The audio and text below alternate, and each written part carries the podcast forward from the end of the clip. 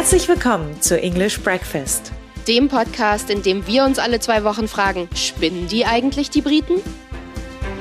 Und heute geht es um die royale Tour von William und Kate. William und Kate waren ja gerade auf großer Karibik-Tour und was eigentlich dafür sorgen sollte, dass die Commonwealth-Staaten so ein bisschen näher an Großbritannien heranrücken und eben die Queen auch als Staatsoberhaupt weiterhin akzeptieren, hat leider als positive PR nicht so richtig gut funktioniert. Genau, sie sind erst nach Belize gereist, wo sie einen Teil der Reise absagen mussten, weil der Stamm, den sie da besuchen wollten, nicht einverstanden damit war, dass sie kommen. Und dann ging es für sie weiter nach Jamaika. Und auch da gab es schon vor ihrer Ankunft große Proteste. Und natürlich haben wir keine Kosten und Mühen gescheut und haben euch Katharina nach Jamaika geschickt mit William und Kate. Ähm, das ist tatsächlich kein Scherz. Katharina war vor Ort, war gleich da mit dabei. Wie war, wie war das für dich? Wie hast du das miterlebt? Glaube, wenn man hört, ach, Jamaika und Bahamas ähm, ist mhm. ja eine super Reise, äh, schön Urlaub. Es war absolut kein Urlaub, sondern es war wirklich, es ist ja wahnsinnig durchgetaktet. So Kate und William fangen morgens an um neun, dann gehen sie zum nächsten, dann gehen sie zum nächsten und du rennst quasi immer hinterher und versuchst irgendwie vor denen da zu sein, damit du auch ein Bild bekommst. Da posten wir euch auch nochmal was auf Instagram. Ich habe nämlich einmal Hallo gesagt zu den beiden und sie haben mich tatsächlich auch gegrüßt. Also es war eine Woche voller harter Arbeit, aber es war auch wirklich ähm, sehr interessant, weil ich glaube, so nah wie auf so Natur kommt man einfach an die gar nicht ran sonst. Auch eben an die Fotografen und die anderen Journalisten, die eben aus Großbritannien mit denen ja im Flieger angereist sind und was die eben so darüber denken. Und ja, das war sehr interessant, mit denen darüber zu sprechen, weil ich glaube, die haben teilweise ganz andere Ansichten, als wir die jetzt hätten, weil wir sind natürlich nicht mit der Monarchie aufgewachsen. Ich glaube, wenn ihr unseren Podcast schon ein bisschen länger hört, wir sind ziemlich kritisch, würde ich sagen, der Monarchie gegenüber. Das war nicht bei allen Journalisten so, die da auf dieser Reise waren. Und wir haben natürlich auch die Proteste gedreht. Das haben die zum Beispiel auch nicht gemacht ähm, und haben da eben mit den Menschen gesprochen. Und ich habe dort vor Ort äh, mit der Organisatorin dieser Proteste gesprochen, habe sie interviewt und sie heißt Professor Rosalia Hamilton und das hat sie mir erzählt. You know, after 60 years of independence, we think it's time. We've grown up. We feel as a people it's time to just stand up and stand for your rights. And we really feel that. Nach 60 Jahren der Unabhängigkeit ist es Zeit. Wir sind erwachsen geworden als Land und es ist Zeit, dass die Menschen hier für ihre Rechte einstehen. Die Öffentlichkeit muss mitbekommen, was hier in der Vergangenheit passiert ist und sehen, wie das mit den Problemen, die wir hier heute haben, zusammenhängt. Jamaika hat mit die höchste Rate an Morden in der Welt. Und auch das hat viel mit der Geschichte unserer Bürger zu tun. Es gibt hier viele Hausbesetzungen, was daran liegt, dass es Jamaikaner mit afrikanischen Wurzeln lange nicht erlaubt war, Land zu besitzen. Und deswegen protestieren wir hier, um die Leute aufmerksam darauf zu machen, dass es Zeit ist, die Beziehung mit der britischen Monarchie zu beenden. Our foreparents were not able to own land. it was, they were prohibited by law. So I think this whole um, stand is about bringing attention, bringing awareness to the country that it is time. And it's time to end the relationship with the British monarchy. Ihr wisst es wahrscheinlich, aber Jamaika wie die anderen Commonwealth-Staaten war ganz lange eine britische Kolonie. Am 10. Mai 1655 führten Admiral William Penn und General Robert Venable einen erfolgreichen Angriff auf Jamaika durch. Die Spanier, die bisher das Land besetzt hatten, ergaben sich dann den Engländern. Sie ließen die Sklaven frei und flohen dann nach Kuba. Diese befreiten Sklaven und ihre Nachkommen wurden dann als Maroons bekannt. Die englischen Siedler kümmerten sich um den Anbau von Feldfrüchten, die sich leicht in England verkaufen ließen. Und wo vorher Tabak, Indigo und Kakao angebaut wurde, wurde dann auch ganz schnell Zucker angebaut, der zum Exportschlager der Insel wurde. Die Zuckerindustrie wuchs so schnell, dass die Zahl der 57 Zuckerfarmen auf der Insel im Jahr 1673 bis 1739 auf fast 430 anstieg. Es waren hauptsächlich versklavte Afrikaner, ähm, die da eben als Arbeitskräfte angestellt, in Anführungsstrichen, wurden in der Zuckerindustrie. Die Kolonisten ähm, waren einfach beeindruckt von deren Leistungsfähigkeit und Ausdauer und von der Tatsache, dass afrikanische Arbeitskräfte billiger und vielversprechender waren. Sie haben dann weiterhin die Afrikaner ähm, auf die westindischen Inseln verschifft, um sie an Pflanzer zu verkaufen, die sie zur Arbeit auf den Zuckerplantagen dann gezwungen haben. Der Sklavenhandel wurde zu einem beliebten und profitablen Geschäft für die Kolonisten und der Sklaventransport wurde zu einer so regelmäßigen Angelegenheit, dass die Reise von Afrika zu den westindischen Inseln als mittlere Passage bekannt wurde. Die Reise wurde so genannt, weil die Reise eines britischen Sklavenhändlers aus drei Teilen bestand. Einmal ging es von England mit Handelswaren nach Afrika. Dort wurden die dann gegen Sklaven eingetauscht und danach ging die Reise weiter zu den westindischen Inseln, wo dann die Sklaven eben angelandet wurden und Zucker, Rum und Melasse für die letzte Etappe der Reise zurück nach England an Bord genommen wurden. Die Sklaven waren jedoch mit ihrem Status unzufrieden Surprise. Und rebellierten dann, also wann immer sie konnten. Es gab viele Sklavenaufstände und vielen von ihnen gelang es eben dann von den Plantagen zu fliehen und sich den Maroons anzuschließen. Die haben in den Bergen gewohnt, ziemlich unzugänglich, ziemlich weit weg. In der Geschichte Jamaikas sind mehrere Sklavenaufstände hervorzuheben und zum Beispiel gab es den Osteraufstand von 1760 unter der Führung von Tacky und der Weihnachtsaufstand von 1831, der auf der Kensington Estate in St. James begann und von Sam Sharp angeführt wurde und er wurde seitdem zum Nationalhelden ernannt. Die Maroons führten auch mehrere Kriege gegen die Engländer. In den Jahren 1739 und 1740 wurden nach zwei großen Maroon-Kriegen Verträge mit den Briten unterzeichnet. Im Vertrag von 1740 erhielten sie Land und Rechte als freie Menschen. Im Gegenzug sollten sie die Kämpfe einstellen und dabei helfen, entlaufene Sklaven wieder einzufangen. Dieser Vertrag, der, der führte dann dazu zu einer Spaltung unter den Maroons, also von denen dann nicht alle damit einverstanden waren, dass sie entlaufene Sklaven auf die Plantagen zurückbringen sollten. Die häufigen Sklavenaufstände in der Karibik waren ein Faktor, der zur Abschaffung des Sklavenhandels und der Sklaverei führte. Ein weiterer Faktor war die Arbeit von Aktivisten, die sich um das Wohlergehen der Sklaven sorgten. Humanitäre Gruppen wie die Quaker protestierten öffentlich gegen die Sklaverei und den Sklavenhandel. Sie bildeten ein Anti-Sklaverei-Komitee, dem sich Unterstützer wie Granville Sharp, James Ramsey, Thomas Clarkson und später auch William Wilberforce anschlossen. Am 1. Januar 1808 wurde dann die Abolition Bill verabschiedet. Der Handel mit afrikanischen Sklaven wurde also für völlig abgeschafft, verboten und für ungesetzlich erklärt. Die Emanzipation und die Lehrlingsausbildung traten dann 1834 in Kraft und die volle Freiheit wurde 1838 gewährt. Hat also noch ordentlich gedauert, ähm, bis es dann auch richtig in Kraft getreten ist. Die Zeit unmittelbar nach der Sklaverei war für die ärmeren Bevölkerungsschichten ziemlich schwierig, denn obwohl die meisten der englischen Pflanzer die Insel verlassen hatten und eben neue Eigentümer auf den Plantagen waren, blieb das alte oligarchische System eben bestehen. Der Wille der Massen wurde nicht als wichtig erachtet und daher ignoriert. Ja, schlecht ausgewirkt hat sich dann auch der amerikanische Bürgerkrieg, sodass die Insel von der Versorgung abgeschnitten wurde und außerdem herrschte dann auch noch eine schwere Dürre und die meisten Ernten wurden vernichtet.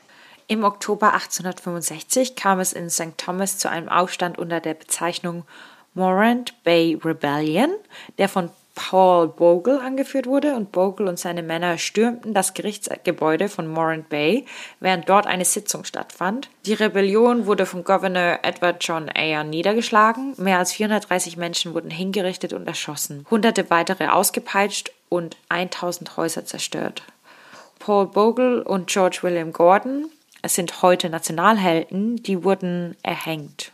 George Gordon war ein prominenter schwarzer Abgeordneter, der mit den Problemen der armen Bevölkerung sympathisierte und für die von den Massen verursachten Unruhen verantwortlich gemacht wurde. Ayer wurde später nach England zurückgerufen, aber nicht bevor er die alte Verfassung gegen das System der Crown Colony ausgetauscht hatte. In den folgenden Jahren erholte sich die Insel und entwickelte sich sozial, verfassungsmäßig und wirtschaftlich und wurde zu einem souveränen Staat. Das Bildungs-, Gesundheits- und Sozialwesen wurde dann daraufhin erheblich verbessert und ein regelrechtes inselweites Sparkassensystem wurde eingerichtet. Straßen, Brücken und Eisenbahnen, ähm, die Eisenbahnen wurden 1845 in Staatsbesitz überführt, wurden dann gebaut und eine Kabelverbindung mit Europa eingerichtet. Das war 1859. Die Hauptstadt der Insel wurde von Spanish Town nach Kingston verlegt. Ähm, wir waren tatsächlich auch in Spanish Town auf diesem Trip. Das ist so 30 Minuten, würde ich sagen, mit dem Auto von Kingston entfernt, also gar nicht so weit. Und das war 1872. In den 1930er Jahren steuerte Jamaika auf eine weitere Krise zu. Ausschlaggebend dafür war die Unzufriedenheit über das langsame Tempo des politischen Fortschritts. Dazu gehörten die weltweite wirtschaftliche Depression, der Ruin der Bananenindustrie durch die Panama-Krankheit, die sinkenden Zuckerpreise, die wachsende Arbeitslosigkeit und das stark steigende Bevölkerungswachstum. Im Jahr 1938 haben sich dann die Dinge immer weiter zugespitzt mit verbreiteter Gewalt und Unruhen. Diese Unruhen haben dann zur Gründung der ersten Gewerkschaften geführt und zur Bildung der beiden großen politischen Parteien. Auf der einen Seite steht da die Bustamante Industrial Trade Union, benannt nach ihrem Gründer Sir Alexander Bustamante. Er war auch einer der Gründer und Führer der Jamaica Labour Party, der politischen Partei, die mit der Bustamante Industrial Trade Union verbunden war. Und Norman Manley war der Gründer der National Workers Union und der politischen Partei People's National Party. Sowohl Sir Alexander Bustamante als auch Norman Manley waren maßgeblich am Übergang Jamaikas zur Selbstverwaltung beteiligt. Die ersten allgemeinen Wahlen nach dem allgemeinen Wahlrecht für Erwachsene wurden im Dezember 1944 abgehalten. 1958 gründete Jamaika und zehn andere karibische Länder die Föderation der Westindischen Inseln. Das Konzept der karibischen Einheit wurde 1961 bald aufgegeben, als die Jamaikaner gegen die Föderation der Westindischen Inseln stimmten. Am 6. August 1962 wurde Jamaika seine Unabhängigkeit von England gewährt. Uhu. Jamaika hat nun eine eigene Verfassung, in der die Gesetze festgelegt sind, nachdem das Volk regiert wird. Die Verfassung sieht Freiheit, Gleichheit und Gerechtigkeit für alle Bewohner des Landes. Jetzt sind es also 60 Jahre, die Jamaika frei ist von den Briten und aber auch 70 Jahre, die Queen Elizabeth auf dem Thron sitzt. Und ähm, in Jamaika, als ich da war, als die Proteste waren, hatten vorher über 200 jamaikanische Unternehmen und normale Bürger einen offenen Brief an William und Kate unterschrieben, in dem quasi ihnen gesagt wurde, dass sie in Jamaika nicht willkommen sind.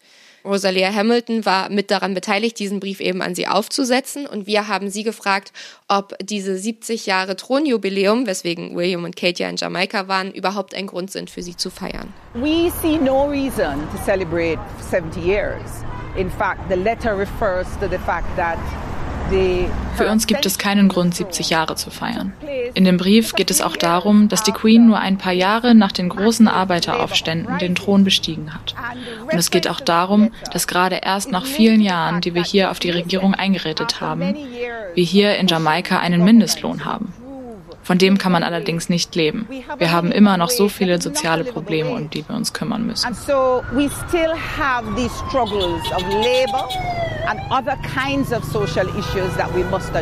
Wir haben sie außerdem noch gefragt, was sie von den Briten fordern. Was wir und unsere Regierung wollen, ist eine öffentliche Entschuldigung. Und das startet dann den Prozess von Reparationen und Gerechtigkeit. Deswegen hoffen wir, dass einer Entschuldigung Reparationszahlungen folgen werden. Aber für alle, die zuhören, es geht hier nicht einfach nur um Geld. Es geht darum, Alternativen zur Monarchie zu bilden. Kulturelle Einrichtungen zum Beispiel, dass wir uns mit dem psychologischen Trauma auseinandersetzen können, das wir durch die Vergangenheit erlitten haben. Es geht darum, technologische Kapazitäten zu schaffen, die wir brauchen, um wettbewerbsfähig zu sein in dieser Welt. So there are a number of issues that are being raised and we fully support those. Es gab ja sehr, sehr viele Kontroversen, gerade in Jamaika. Ähm, darüber sprechen wir auch gleich noch. Es war aber auch so, dass es einen Punkt gab, an dem William neben dem jamaikanischen Premierminister stand und während der eine Rede gehalten hat. Und der Premierminister hat quasi offen gesagt, während William und Kate da waren, wir wollen gerne eine Republik werden. Wir wollen nicht mehr ähm, die Queen als Staatsoberhaupt haben. Und das kommt natürlich jetzt, nachdem Barbados letztes Jahr eben unabhängig geworden ist. Da ist ja Charles extra zur Zeremonie gefahren. Und jetzt haben die Royals natürlich die große Sorge, dass auch weitere Commonwealth-Staaten jetzt folgen. Wir haben ja eben gehört von Rosalia, dass sie wollen, dass sich Großbritannien oder die Royals eben bei ihnen entschuldigen. Disclaimer, William hat sich natürlich nicht entschuldigt bei seiner Tour, nicht für die Kolonialzeit, auch nicht für die Sklaverei. Er hat nur gesagt, dass das alles nicht hätte passieren dürfen quasi. Also er hat es bis dahin getrieben, wo es dann zu einer Entschuldigung hätte kommen können. Ja. Also genau, genau dann hat er aufgehört. Genau. Also das wurde wirklich ähm, auch nicht gut aufgenommen dort, weil ich glaube, man hatte sich schon gehofft, dass irgendwas kommt, was ein bisschen mehr ist als das, was eben dann kam. Und am Ende der Reise hat er dann aber doch so ein bisschen resigniert irgendwie, hatte ich das Gefühl, weil dann hat er ja gesagt, okay, wenn die Commonwealth-Staaten das eben nicht mehr wollen, dass die Royals die Staatsoberhäupter sind, dann ist das auch okay und wir dienen euch, wir sind nur dafür da, um euch zu dienen und wir müssen irgendwie einen Weg finden, alle zusammenzuleben und wir würden die Commonwealth-Staaten weiterhin unterstützen. Mal gucken, ähm, wie das denn so läuft, weil die Presse, vor allem auch hier in England, überraschenderweise, war auch ziemlich negativ über diese Tour. Es wurde nicht vom Erfolg geredet von William und Kate. Und das war ja zuvor die großen Schlagzeilen. William und Kate werden in die Karibik geschickt. Die jungen, hippen, tollen Royals werden in die Karibik geschickt, um die Länder so ein bisschen wieder zurückzubringen. Aber das hat man ja in jedem einzelnen Land gesehen, dass es Proteste gab und dass eigentlich die Bestrebung für Unabhängigkeit auch größer ist. Ich meine, das ergibt ja auch total Sinn. Es ist ja sowieso ein bisschen komisches Konzept, ähm, dass man die Commonwealth-Staaten hat, die ehemalige Kolonien waren und die eben jetzt weiterhin die Queen als Staatsoberhaupt haben. Also das muss man sich ja erstmal so überlegen. Und ich habe auch da bei dem Protest noch mit vielen anderen Leuten gesprochen und ähm, die meinten, meinten halt, es ist jetzt gerade erst seit 60 Jahren so, dass wir unsere Haare so tragen können, wie wir das wollen, dass hier in der Schule überhaupt jamaikanische Geschichte gelehrt wird, weil davor wurde eben nur britische Geschichte gelehrt. Und das ist natürlich alles, was, wie Rosalia eben auch in dem einen Ton gesagt hat, also das wirkt sich natürlich auf die Menschen aus und das wirkt sich auch darauf aus, wie die weiterleben, wie sie ihre Zukunft aufbauen, was für Werte sie haben. Und deswegen kann ich das gut verstehen, dass sie sagen, wir wollen uns davon jetzt befreien. Ja, ich glaube, da stimmen wir auch ähm, relativ groß überein. Und dann, äh, man hat halt dann hier gehört, also von hauptsächlich konservativen Unterstützern des Königshauses, ja, aber das war ja schon so lange her. Sollte man nicht in die Zukunft gucken? Wieso sollte man sich denn mit der Vergangenheit so viel beschäftigen? Aber das finde ich so ein bisschen einen falschen Ansatz, weil die Menschen, die dort leben und die jetzt unabhängig werden wollen, wie du ja schon gesagt hast, waren ja von der Vergangenheit beeinflusst. Also ja die Folgen der Vergangenheit haben ja Auswirkungen auf die Verhaltensweisen und das Leben der Leute heute. Ja, wobei das, äh, was du gerade gesagt hast, das habe ich auch ein bisschen mitbekommen in den Bahamas. Da sind natürlich die Menschen ein bisschen reicher generell ähm, als in Jamaika und da sind natürlich auch viele Amerikaner, die da leben. Aber ich habe mit einem gesprochen, der, der ist eben direkt von den Bahamas und das hier hat er mir auf meine Frage gesagt, ob das denn überhaupt gut ist, dass William und Kate jetzt da sind. So there are, there, there are some folks, and I understand there were some protests and other things, but they are in the minority. I think die, die hier protestieren, sind in der Minderheit. Die meisten hier interessieren sich nicht dafür und sehen es einfach als das, was es ist. Lass uns nach vorne schauen, uns verstehen und zusammenarbeiten. Dass die Royals hier sind, ist eine Chance für uns, unser Land der Welt vorzustellen. Manche hier sind für die Monarchie, manche dagegen, aber ich sage, lass uns nach vorne schauen und sehen, was passiert. I say let's all move forward and let's see what happens. Ja, es gibt auf jeden Fall zwei unterschiedliche Seiten, aber so ganz ähm, einfach, denke ich, kann man das auch nicht ausdrücken, wie äh, die Person, die, mit der ihr da gesprochen habt jetzt. Es war auf jeden Fall eine gemischte Reaktion auf den Besuch der Royals und ihr habt ja noch mehr Leute getroffen. Ja, ich glaube, es war der erste Tag in Jamaika. Da sind William und Kate ähm, in Trenchtown, also da, wo Bob Marley mhm. aufgewachsen ist, zu einem Fußballspiel gegangen und haben da eben Fußball gespielt gegen eine lokale Fußballmannschaft mhm. aus einer Highschool oder so. Und da sind ja diese Bilder entstanden. Das können wir euch auf Instagram auch nochmal zeigen, wo ja. die ganzen jamaikanischen Kinder quasi hinter einem Zaun standen und ihre Finger so durch den Zaun gesteckt haben und eben dann William und Kate an diesem Zaun vorbeigegangen sind und so ein bisschen die Hände geschüttelt haben. Und das hat ja richtig viel Kritik dafür gegeben, weil es ja so, also wahnsinnig an die Kolonialzeit erinnert ja. natürlich. Sieht so ein bisschen aus, als wären die jamaikanischen Kinder in einem Gefängnis und als würden diese reichen, privilegierten Leute eben an ihnen vorbeigehen. Also es wurde wirklich nicht gut aufgenommen. Und darüber wurde auch wahnsinnig viel diskutiert danach unter den Journalisten, weil die Stimmung eigentlich vor Ort in dem Moment war eigentlich gut. Also es waren ja. eigentlich Unterstützer, die da waren. Die haben sich alle gefreut, dass sie da waren. Die haben sich gefreut, dass William und Kate zum Zaun gegangen sind.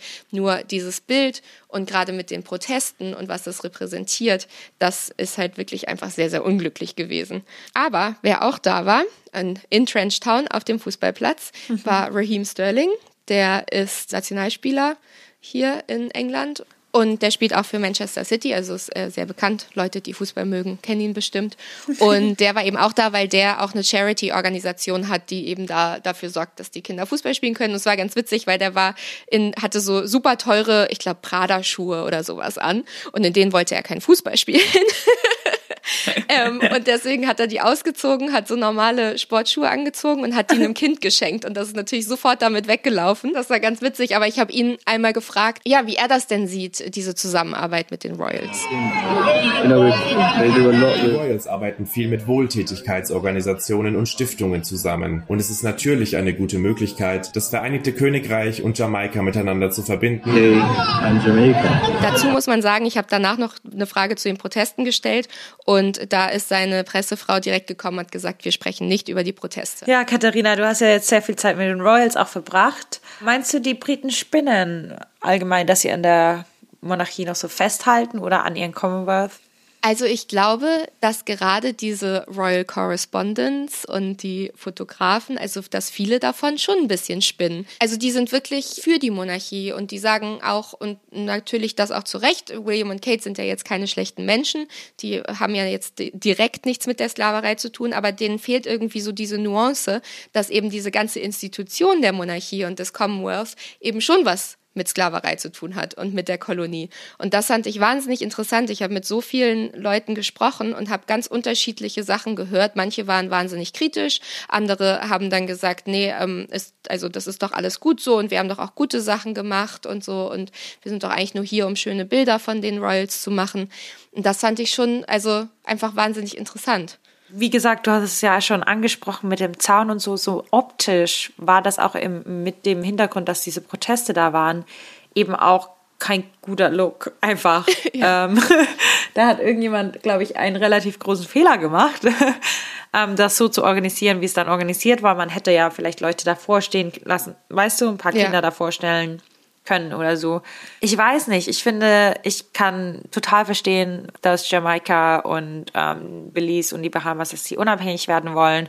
Und das ist ähm, eine total, das ist so ein Bestreben, das ich total unterstütze. Und nicht, ich finde es interessant, dass du gesagt hast, dass Journalistinnen, die dort vor Ort waren, dass sie dachten, also dass sie so unterstützend für die Monarchie sind. Ja.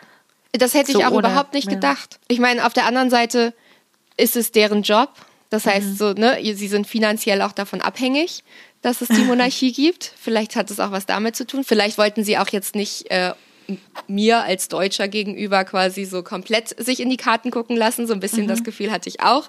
Ähm, aber ja, war auf jeden Fall interessant zu hören. Wir behalten da ein Auge drauf und gucken auf jeden Fall, wie sich das weiterentwickelt, weil das hört ja nicht auf, nur weil die Royals nicht mehr da sind. Klar, die Welt schaut jetzt nicht mehr ganz so genau hin. Das war ja noch das andere, dass ja alle zugeguckt haben. Ja. Und es wird auf jeden Fall weitergehen und wir halten euch auf den Laufenden, wenn ihr möchtet und auch mehr darüber sehen möchtet, wie Katharina ihre Zeit in der Karibik verbracht hat, ohne mich. Dann guckt doch mal vorbei unter English Breakfast, der Podcast auf Instagram. Und da könnt ihr auch sehen, wie Prinz William mich angeschossen hat mit dem Fußball und sich nicht entschuldigt hat. Und natürlich könnt ihr uns auch eine E-Mail schreiben unter englishbreakfast.podcast at gmail.com.